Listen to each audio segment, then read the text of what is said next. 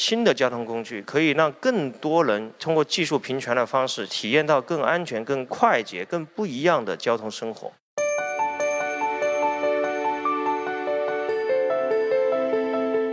选了袋泡茶这一个产品切入，就是认为它解决了第一个是标准化形态，第二个是标准化品质，第三个是标准化价格的三个快消品的核心的痛点，所以这是我来做这个品牌的初衷。中国传统典型文化其实是非常深的，根深的东西它都有一定的文化延续性。那我们其实是可以在这个土壤基础上去打造中国的传统典型的代表品牌。虽然我们现在的售卖产品还不足以有代表性，但那个是我们长期的愿景。我吸收上一次创业教训，就是先做比较发达国家。比较发达的国家，实际上它对你品质要求更高，但是一旦你进去了，做好了，共享了成功，利润也非常的好。反过来对你国内的品质的要求也更高。所以国际化是一个倒逼我们的分解过程，我觉得还是蛮好的。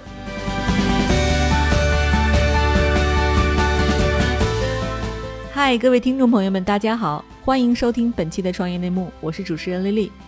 这是一档由 GGV 纪元资本发起的访谈节目，旨在为中国的听众提供更具专业视角的创业话题沙龙。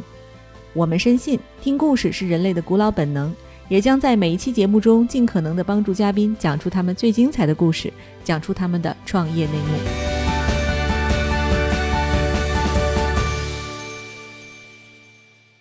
亲爱的听众朋友，大家好，欢迎收听本期的创业内幕，我是主持人 Lily。本期和下一期的节目啊，是我们创业内幕的特别版，内容呢来自于 GGV 最近年会上嘉宾们的精彩分享，欢迎收听。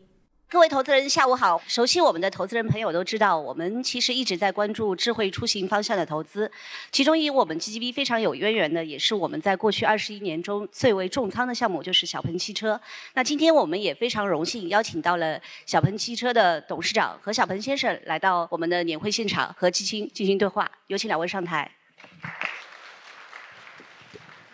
那个小鹏是刚从湖北武汉飞过来，然后。刚刚他来的时候，坐在里面稍微聊了一会儿。他昨天晚上是赶了四场，然后他完了以后呢，还会赶去苏州。赶完苏州以后，他还得赶回上海。他十点还有个场，所以他是百忙之中特地来参加我们这个年会，非常感谢啊。那我就先开问，第一个问题的话就是。我觉得可以先从你的心路历程讲起啊，就是从一个做 IT 做产品 UC 的创始人，然后跟阿里做了一个并购，在阿里也待了三年多时间，在前期呢就孵化了小鹏汽车这个公司，就二零一四年我记得当时去开了一个样车，然后一直到自己跳出来创业，讲一讲你这个心路历程吧。这个过程是怎么样的？这个刚才我们还在说，我记得就有很多人各种各样的劝说，有的人劝你做，有的人劝你不做。那你自己当中是经历了怎么样的一个波峰低谷？对，刚刚跟季军还在聊这个汽车，还是一个蛮有趣的事情。说实话，我在第一次创业之后，对于造车这个事情很感兴趣。我记得我当时跟一个朋友聊天，他说：“小鹏，你在谈到做智能汽车的时候，是眼睛发光的。”但是谈很多事情你是就是那种很正常的状态，那么实际上我自己不知道我已经在发光，就代表是你对于某种事情如果有了特别的热情跟憧憬的时候，如果你真看到了，你就不要想太多。我当时想了非常多，呃，很苦怎么办？失败怎么办？不懂怎么办？这个我心里还压力挺大的，说实话。回过头来看啊，我觉得有几点感悟吧。我觉得第一个感悟就是不要想得太清楚。我觉得我们这样一群人，因为还比较年轻的时候，去做出一些重大的决定。你如果想得太太清楚，他让你做不下决定。而且在那个时候，我自己自以为去跟很多人聊过天，听到了很多困难，踩过了很多坑。实际上那些坑全部都重新再踩了一次。因为你听得懂他讲什么，但是你听不明白他背后的含义是怎么得到的。所以换个角度，不听也罢。当你真正已经开工没有回头箭的时候，你再去学习和悟，那个时候的效果，我认为会更直接。我觉得这是我回过头来的第一个感悟吧。我觉得第二个感悟就是我给，因为我们招了很多来自于不同行业的人，我我现在特别喜欢跨界的人。那么跨界的人的时候，一开始很容易有一个心态。我们当时有一个很有趣的故事，我们有一个互联网的，原来做过一家还挺不错公司的创始人去了小鹏，就把他的玛莎拉蒂开到我们汽车技术中心去了，说你们来看看别人怎么造车的，你们怎么造车的。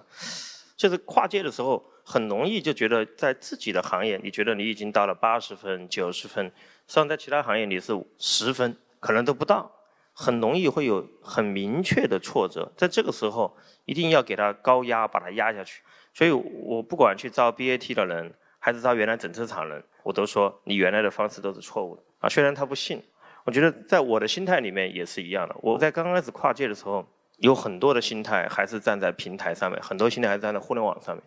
出现了很多的问题。我觉得那个时候唯一的方法就是有人去折磨你，或者自己折磨自己去变化。我我觉得这个里面是有一个很重要的一个变化点。啊，第三个我觉得是心态变化的是这个做互联网的同学们，我觉得要考虑一下硬件，实际上真正你把它做进去还是蛮酷的啊。我们这里有很多人可能在互联网在软件工程方面做得很强，比如说你管过数百人甚至到数千人的大型的软件的团队，但是。作为一个实体制造，作为一个最复杂的面向个人的像汽车这样的一个体系，在互联网体系里面没有像这个结构、安全、供应链、工艺、制造、品牌、销售、售后、质量管控等一系列的问题。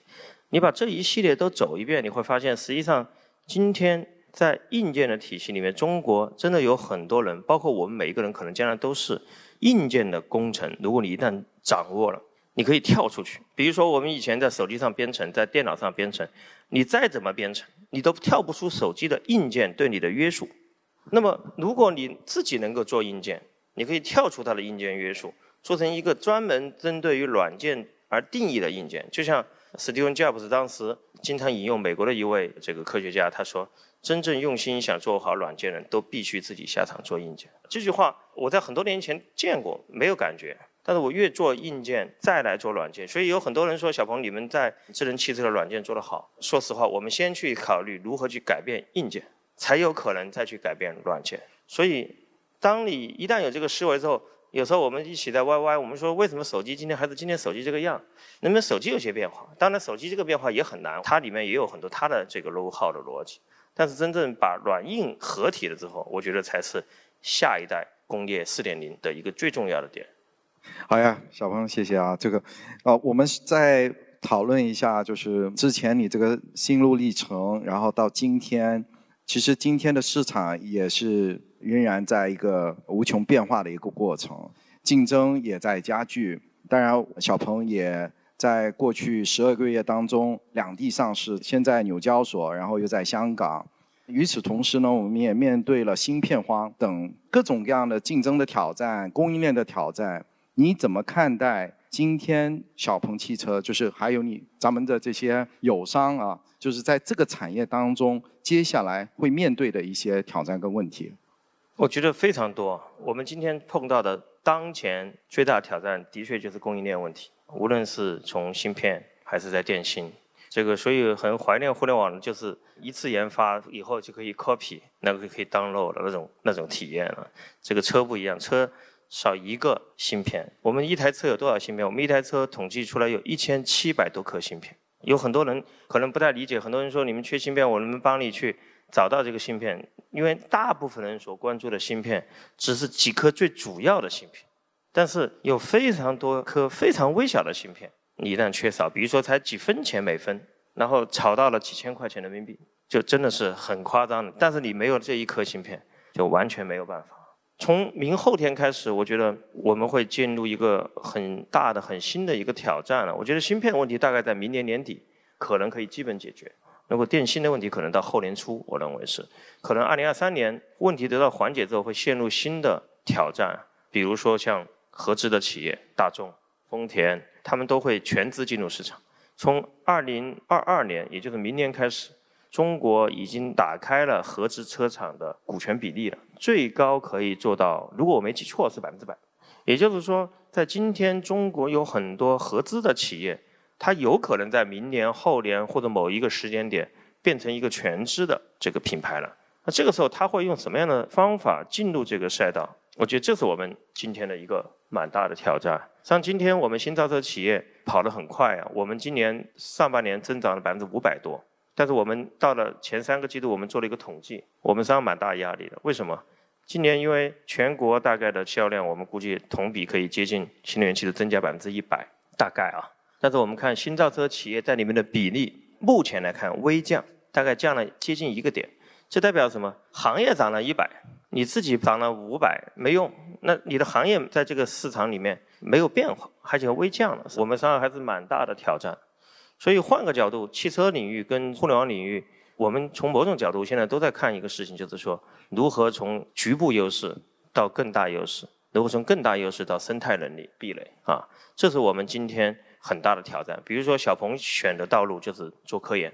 大量的研发投入到中国到全球，我们今年招聘一万人以上，那么一年招一万人意味着什么？意味着你的组织有大量的问题。我在以前的创业里面从来没有招过这么多人在一年内，从哪来？怎么融合？怎么组织？干部怎么培养？以后潜力的选手怎么筛选？文化到价值观的变革在哪里？全部都是挑战，所以我觉得未来的两到三年里面，中国的所有的新造车也好，传统的造车企业也好，都面临着在这种巨大的浪潮里面跑了过去。我觉得二四二五这几年就会真正看到谁赢，谁很难赢。但是你要是现在想挣钱，现在想保持份额，反而有可能会败。所以我们是非常激进，也非常焦虑在这个市场。说实话，但是如果你撑过去了，做到一千亿年收入。到了这样一个规模级，可以勉强站住脚。从我们角度来看，好，这个得不断的与时俱进。然后我觉得，就是接下来前面的路还是要继续的坚持，然后继续的投入。刚才小鹏你也提到，就是围绕着我们专注于科技的投入发展、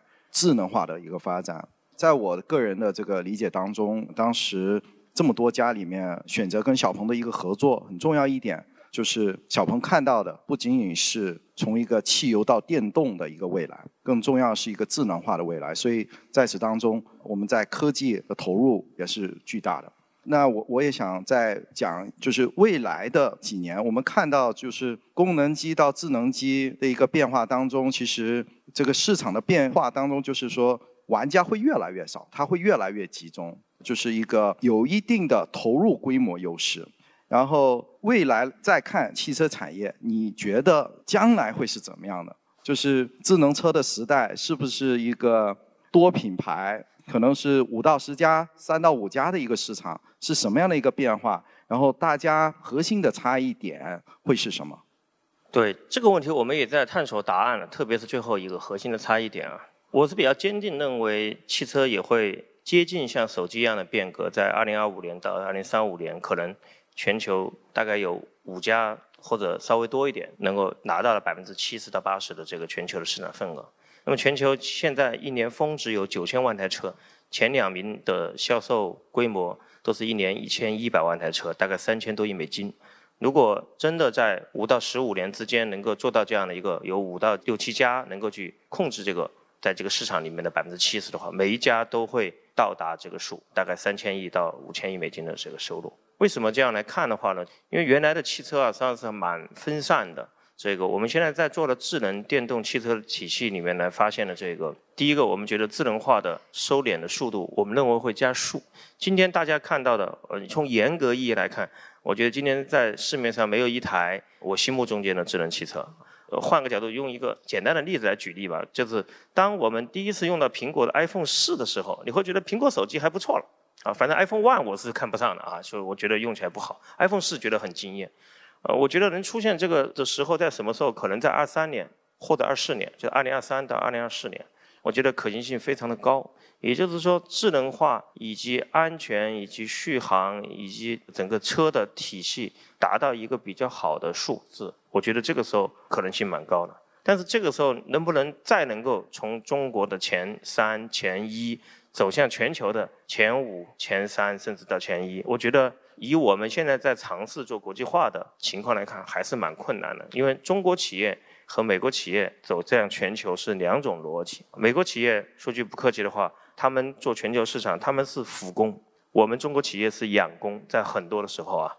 它先天的这种角度就不一样，先天的角度不一样，导致了用类似的产品，用类似的方法论，你是不可能获得全球的最前面的。所以为什么我们在做很多三年到六七年的技术布局，包括刚刚我跟季勋看这个飞行汽车的一个 video 的逻辑，也就是说我们一直在思考，汽车它是在美国或者在欧洲最开始发明的，没有逻辑，你用汽车的方法就可以做到在一个现有汽车时代的前几名，在全球啊，我觉得非常困难，所以你必须换开这个赛道，就是跳离。比如说我一直在思考一个问题，就是说。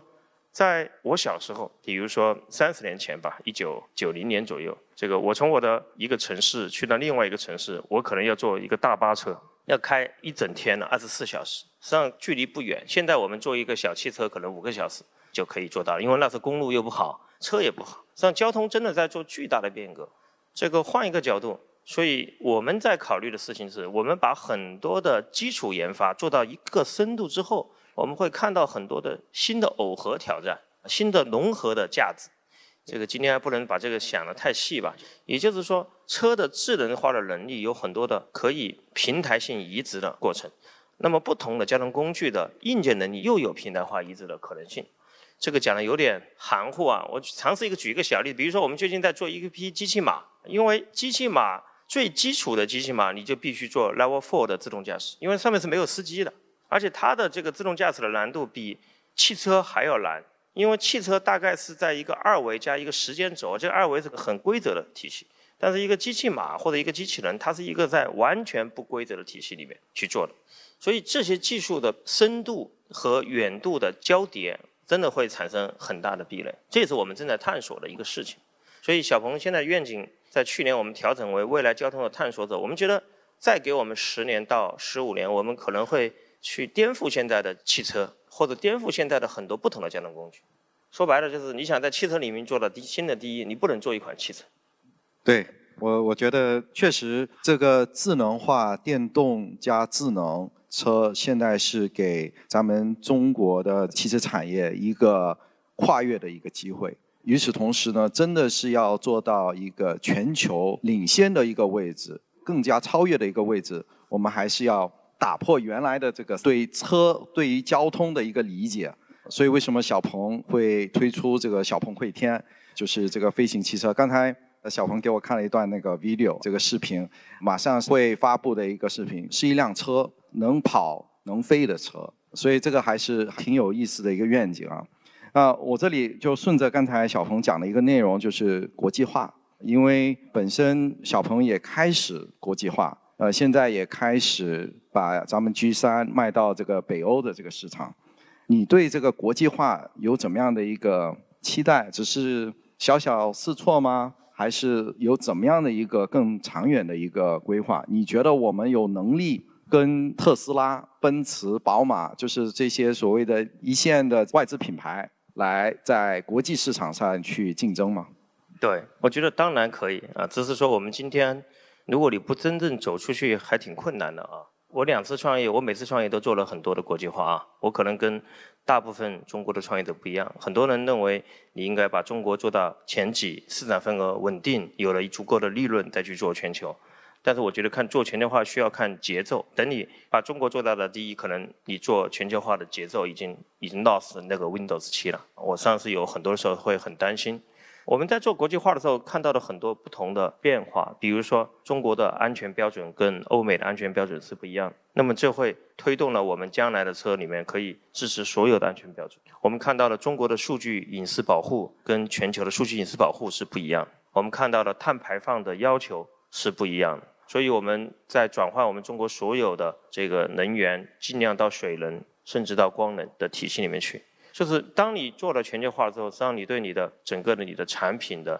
品质、安全和要求到达一个全新的状态。当然，我相信我们做全球化很难很慢啊。我们定的有几个节奏，就是三个三年。第一个三年，从二零二零年到二零二二年打基础，不追求销量，把海外做到一千个人团队，开几十个国家，把产品能够做好。说实话，我们中国的很多的车，它的销售逻辑叫做定位法。定位法是什么？比如说卖给什么样的客户群，在什么样的场景的需求，上什么样的牌的需求，这样的逻辑实际上在全球化是非常困难的。我们就用很简单，用科技法，就是科技能够放之全球，更有可能性都可以使用。你把这个做好的话，实际上你不用在海外跟中国用不同的推广方式、不同的服务方式、不同的定位方式，一个定位能够打到全球去。那么第二个就是我们如果把基础打好了，我们在二零二三、二零二四、二零二五，我们还是有信心在第二个三年里面。我们在欧洲和部分的亚洲、非洲、美洲的比较富裕的国家，我吸收上一次创业教训，就是先做比较发达国家。比较发达的国家，实际上它对你品质要求更高，但是一旦你进去了，做好了，共享了成功，利润也非常的好。反过来，对你国内的品质的要求也更高。我们一直都说，这个如果没有争第一的目标。没有对于自己来说争全球第一的安全标准、品质标准，你永远做不到第一。所以你要把这个事情成为一个分解成十年、十五年的逻辑。国际化是一个倒逼我们的分解过程，我觉得还是蛮好的。我们期望将来全球化能够站到我们百分之五十以上的销量跟收入，这是肯定的。对，所以你的这个战略本身策略可能就是要一步一个脚印，分三个三年来走。而你觉得就是说做汽车，我们肯定就是要走发达国家，然后让他们的标准，让他们对质量的要求来反哺我们对科技的这个追求跟进步，好，那个让这个小鹏最后呢，可能再讲一讲，就是你对小鹏汽车的一个愿景。我我记得当时你也跟我说过啊，这个至少是一个万亿级的公司，那你是如何？去设想这个愿景，然后你需要怎么样的一个人才储备、团队储备来实现你现在对未来的愿景？因为小鹏一直我一直很佩服他一点，他是一个心胸非常宽阔、非常有胸怀的一个创业者。因为他第一次创业 UC 的时候，梁杰跟他，然后招了永福进来作为他们这个 CEO 领导这个团队往前走。其实这个是一个很难的一件事情。那我也想问问小鹏，你对小鹏汽车未来的这样的一个期许，还有对团队的一些想法。对，我觉得每家企业的愿景实际上就是创始人自己的心态啊。然后就是我觉得中国有一些新的企业家，比如说我们因为已经创业过，就是连续创业，所以我们对物质啊上没什么特别的追求，因为我们发现物质有一些就可以了，到了一定程度。那么这个我们一定要响应党的号召。换一个角度，就是说，我觉得如何分享你的成功，并且在分享你的成功中间，带领你的兄弟姐妹们能够去奔一个更高的高度，我觉得这个是对我们很重要的。所以季勋跟很多认识我们知道，就是说，比如说我自己在小鹏汽车投了很多钱，这个我们后面会做一些生态。小鹏的愿景，我们在去年修订为未来交通探索者。等过段时间，我们还会有一点点小变化。也就是说，我们觉得。在第四次工业革命的里面，我们觉得新的交通工具可以让更多人通过技术平权的方式体验到更安全、更快捷、更不一样的交通生活。我们今天看到的，我们第一个是智能汽车，它的时速大概在一百公里左右。我们做了一个低空飞行的公司，叫汇天，今年第八年。第一个商品我们目标是飞行汽车，第二个商品就跟汽车没关系了。我们觉得能在一千米以下可以安全五百公里时速的快速飞行。我觉得未来的五年、十年、十五年，我觉得很有机会。我们觉得没有一个交通工具在过去的时间里面，以大概一个十公里以内的交通辅助工具能够帮助我们人，所以我们觉得机器可以变成一匹马，小朋友可以骑，可以做很多的事情。实际上，随着我们做到今年第五年的时候，我们真的是看到了很多的巨大机会，但是这些机会要抓住难度也是比汽车还要难，说实话。所以我们在想，如果有人喜欢，比如说季勋支持了我们飞行汽车，很感谢啊。但是也有我们想做的一些交通的变革，没有人喜欢，那我们就自己出钱。你把它养到一定的程度，它如果挂掉了，你是为祖国贡献了一批人才；如果它没挂掉，那么后面就可以看看像季军这样的大佬有没有兴趣能够投一点点，然后再往下再走一步。我觉得中国的创业者跟中国的很多人需要一种科技的探索，这种科技探索最终在我们的逻辑就是做创新有很多种，我们选择叫做结构性创新。什么叫结构性创新？就是说，当你懂了软件的创新，大型软件的工程能力跟大型硬件的工程能力，你把这两个能力耦合起来，就像最开始从马车到汽车，汽车是一个巨大，它不是每一个技术的创新，它不像发明电一样，它是一个整个结构体系的创新。在这个结构体系创新，你可以做很多的事情。我希望明后年还给大家看到一些很科技前沿的交通工具和变革。那么这些变革做到五到第十年的时候，它的技术的中台跟后台技术不是技术前台，他们可以共享，然后又可以创新出新的结构性，这是非常有价值的事情。所以我们的愿景围绕在人生苦短，然后把钱都拿去做结构性创新，然后忽悠一群科技前沿的投资者，包括这个感谢各位。这个投资者的背后的 LP 啊，能够去一起去改变我们下一个十年、二十年的我们的每个人生活。因为大家知道，每一次工业革命的最前沿的变革，实际上来自于交通工具。今天，如果我们没有飞机、汽车，如果我们没有手机的网络或者电脑的网络，人物跟信息流的交换速度会大幅度下降。那么，这个世界跟以前的世界，今天我们世界比以前世界好太多了。如果我们再能够把这种交通能力提高三到五倍的能力，我们下一个世界不用很久，二十年就可以干出来一个全新的。所以，一个企业的愿景，第一跟创始人，第二个就是一定要说的就是做的，不要说一套做一套，把这两个做好，我觉得就挺好。好，非常感谢小鹏。然后我不知道大家有没有注意，当他在讲创新的时候，小鹏永远这个眼睛是在发光的，因为他特别去会希望去创造一个未来。好吧，我们再次掌声感谢这个小鹏，啊，谢谢。嗨，各位小伙伴，告诉你一件很重要的事情：创业内幕的听众群已经开通喽。在这里，你可以和我们直接沟通，也可以第一时间了解到 GGV 纪元资本线下活动的动态，近距离聆听投资人的独特见解，并且结交其他互联网圈子的小伙伴呢。入群，你只需要添加微信公众号。C Y N M X Z S，我再重复一遍，C Y N M X Z S，也就是创业内幕小助手的拼音首字母，并在好友请求中标注创业内幕。接下来，小助手会帮助你完成入群操作，我们期待你的加入。各位 GGV 的 LP 们，大家下午好啊！我是 GGV 的合伙人浩军啊，加入团队七年半的时间，然后现在是我和我们的管理合伙人，包括 Eric 徐炳东，包括我们的同事 Daniel 邱成和甘霖。一起在做一些新品牌的探索和布局，跟大家简单分享一下我们在这里的一些思考。今天我们其实也请到了我们两位非常优秀的这个品牌的创始人来到现场，和大家分享一些关于品牌背后的思考和故事。好，接下来我们邀请这个新式茶饮集团茶里的 CEO 谭雄女士上台，然后我们也请这个虎头局的胡总上台，我们跟大家做一个简单的对话。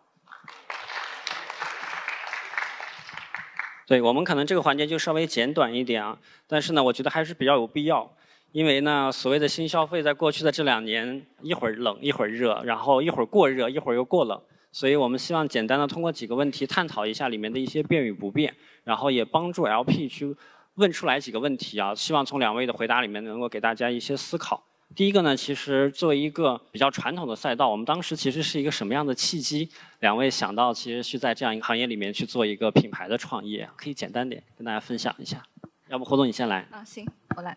呃，首先的话就是我从事烘焙行业其实已经有十年的时间，然后呢，第一份工作入行的话呢是在一个互联网电商蛋糕，叫做二十一 Cake。在那个地方的话呢，我其实是有接受到一个比较好的教育，就入门，我觉得入的比较好的就是，老板是一个产品极客型的人，他这个产品的认知可能还不光是吃的那个原材料，产品本身，它可能包括所有的用户要接触到的细节点，甚至连内容、连声音这些东西，他都当成一个交付给顾客的产品去做打造。那其实品牌就是一个产品。品牌交付的是精神，是内容产品，然后是视频，然后它也有一个供应链需要去实现，它也要做前测，去了解你的这个消费群体。所以，首先是有一个关于产品和品牌的认知，其次的话呢，是后面我去到了实体的这个连锁的一个创业项目，做的是西式传统的烘焙。那在这里面的话呢，我接触到了比较多的传统的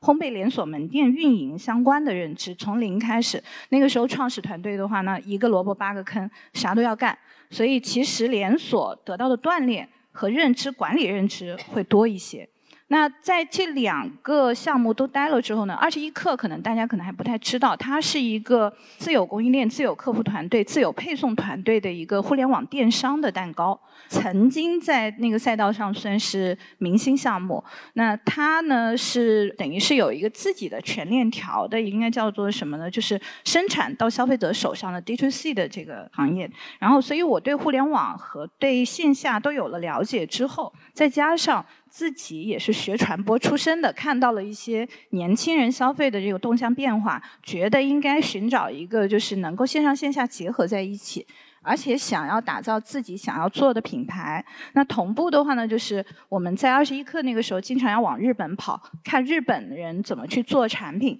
在这个过程当中就会觉得，就看到了很多就是日本的那个瓦嘎西，就是和果子。日本的和果子其实成为了日本它的文化的一个象征之一吧，食品文化里面的象征之一。那其实它也脱胎自中国的传统朝代上面的点心。中国传统点心文化其实是非常深的，扎的根很深。根深的东西，它其实都有一定的文化延续性。那我们其实是可以在这个土壤基础上去打造中国的这个传统点心的代表品牌。虽然我们现在的售卖产品还不足以。有代表性，就甚至可能我们现在还在做最基础的这些动作，但那个是我们长期的愿景。我们想要做到，就是把中国的典型文化打造成一个代表性的一个东西，同步刚刚讲到的极致效率、极致品牌。好，明白，谢谢。好，呃。我当初创查理这个品牌的时候，其实已经是我的第二个创业项目。那我也还是基于对于整个行业背景的理解，以及对于未来价值的认可，我还是觉得它是有足够的价值空间可以去实现。在茶的这个行业里面，现在中国的状态就是，它虽然是个农产品，又很传统，但是它其实是。在中国所有的农产品里面，是唯一的一个三段非标的行业，就是从茶的产区、供应到这个一二级流通市场的交易，再到 C 端的定价，都是非标的。所以这个里面其实它是有非常大的点可以去挖掘的。而且我觉得前端的消费者、C 端消费者的需求是远远都没有被满足的。所以我还是基于本身市场有这样的需求，以及有。从不管是产品的升级替代，所以我们选了袋泡茶这一个产品切入，就是认为它解决了几个：第一个是标准化形态，第二个是标准化品质，第三个是标准化价格的三个快消品的核心的痛点。然后觉得从人群的广阔度上面，过去我们中国传统的散茶还是在一个非常小众的人群当中很难去突破。那我们觉得可以，一个是从人群深度的满足，以及自己产品的升级改造。和换代，应该我们觉得从这个中间还是看到非常大的市场的空间是可以作为的，所以这是我来做这个品牌的初衷。各位亲爱的小伙伴，你知道吗？除了创业内幕之外，我们还出品了一档英文播客《Evolving for the Next Billion》，由 GGV 纪元资本的管理合伙人童世豪和市场经理 Rita 杨主持。如果你对东南亚、印度、美国等海外市场感兴趣，欢迎收听来自当地头部创业公司 GVC 的声音。收听及订阅，您可以在我们节目顶端找到 GGV 的小馆，点击进入就能看到我们出品的这档节目了。欢迎喜欢收听英文播客的小伙伴点击订阅哟。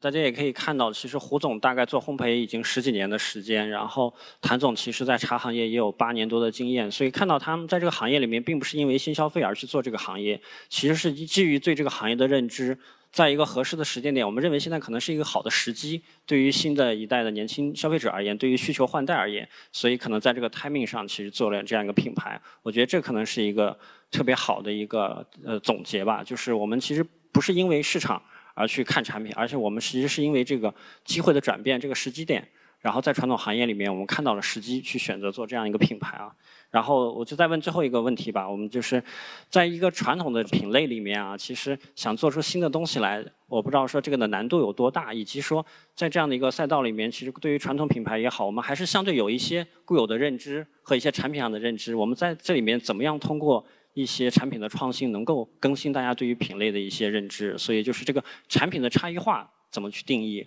另外一点的话，其实就是大家对于一个品牌公司而言，总是觉得它的天花板是不够高的，对吧？所以其实我们怎么认为我们产品和品牌的一个市场空间和一个规模空间？大概这个问题。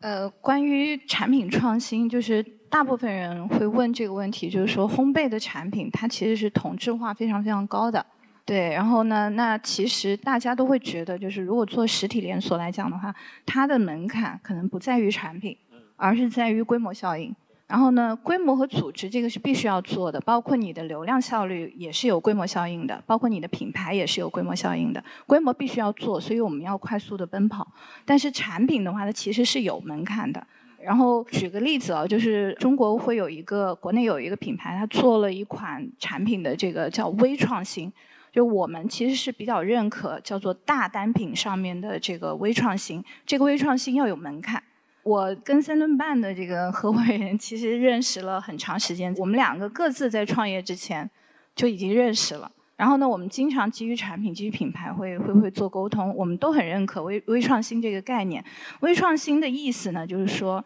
这个基础大单品它是长期存在的，它有一个非常大的市场体量，但是呢，你可能是在技术门槛和工艺门槛上去做一些突破和创新，同步的话，利用你的规模效应的这个能力，去快速的到达顾客的认知。那这里面的话，我要讲的其实就是好利来的半熟芝士，它是一个从日本引进的配方，日本人比较擅长做大单品的微创新，包括巧克力的基础上，他们做了生巧。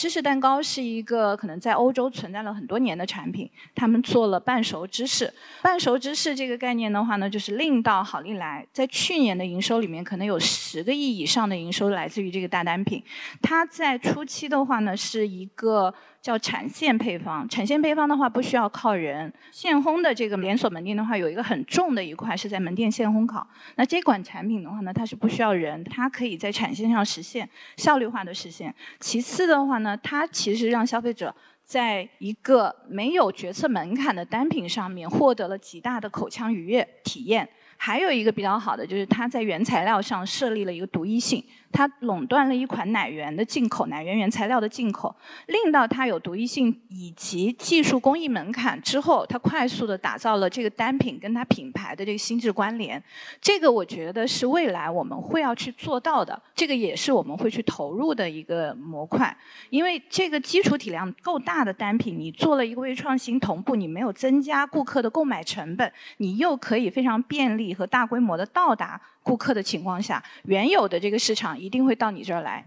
因为顾客他没有多掏钱，他获得了更好的口腔愉悦度，他有很大的一个风味的记忆点，他会记住你。嗯，那自然而然就是从最早的时候可能一个亿不到的两年的这个营收，它变成了十个亿的营收。然后我们最后请谭总再来给我们简单分享一下。我自己个人理解的消费，我觉得没有新消费和旧消费。消费品市场存在了非常多的时间，然后也不管是在全球市场还是在中国，都有很多的沉淀。它是有自己的常识和门槛的。就我个人还是觉得，产品、渠道和营销是消费品的最重要的核心的三个马车。在现在这个时代，再加上资本。可以带来的时间的壁垒，我仍然认为这四个壁垒之间都是缺一不可的。所以回到茶的本身，我们在产品的创新上，从茶里来讲，在国内我们率先使用了这个立体的三角袋泡茶，做到了全品类的可以去拼配自由组合所有原材料的分级，这是我们的一个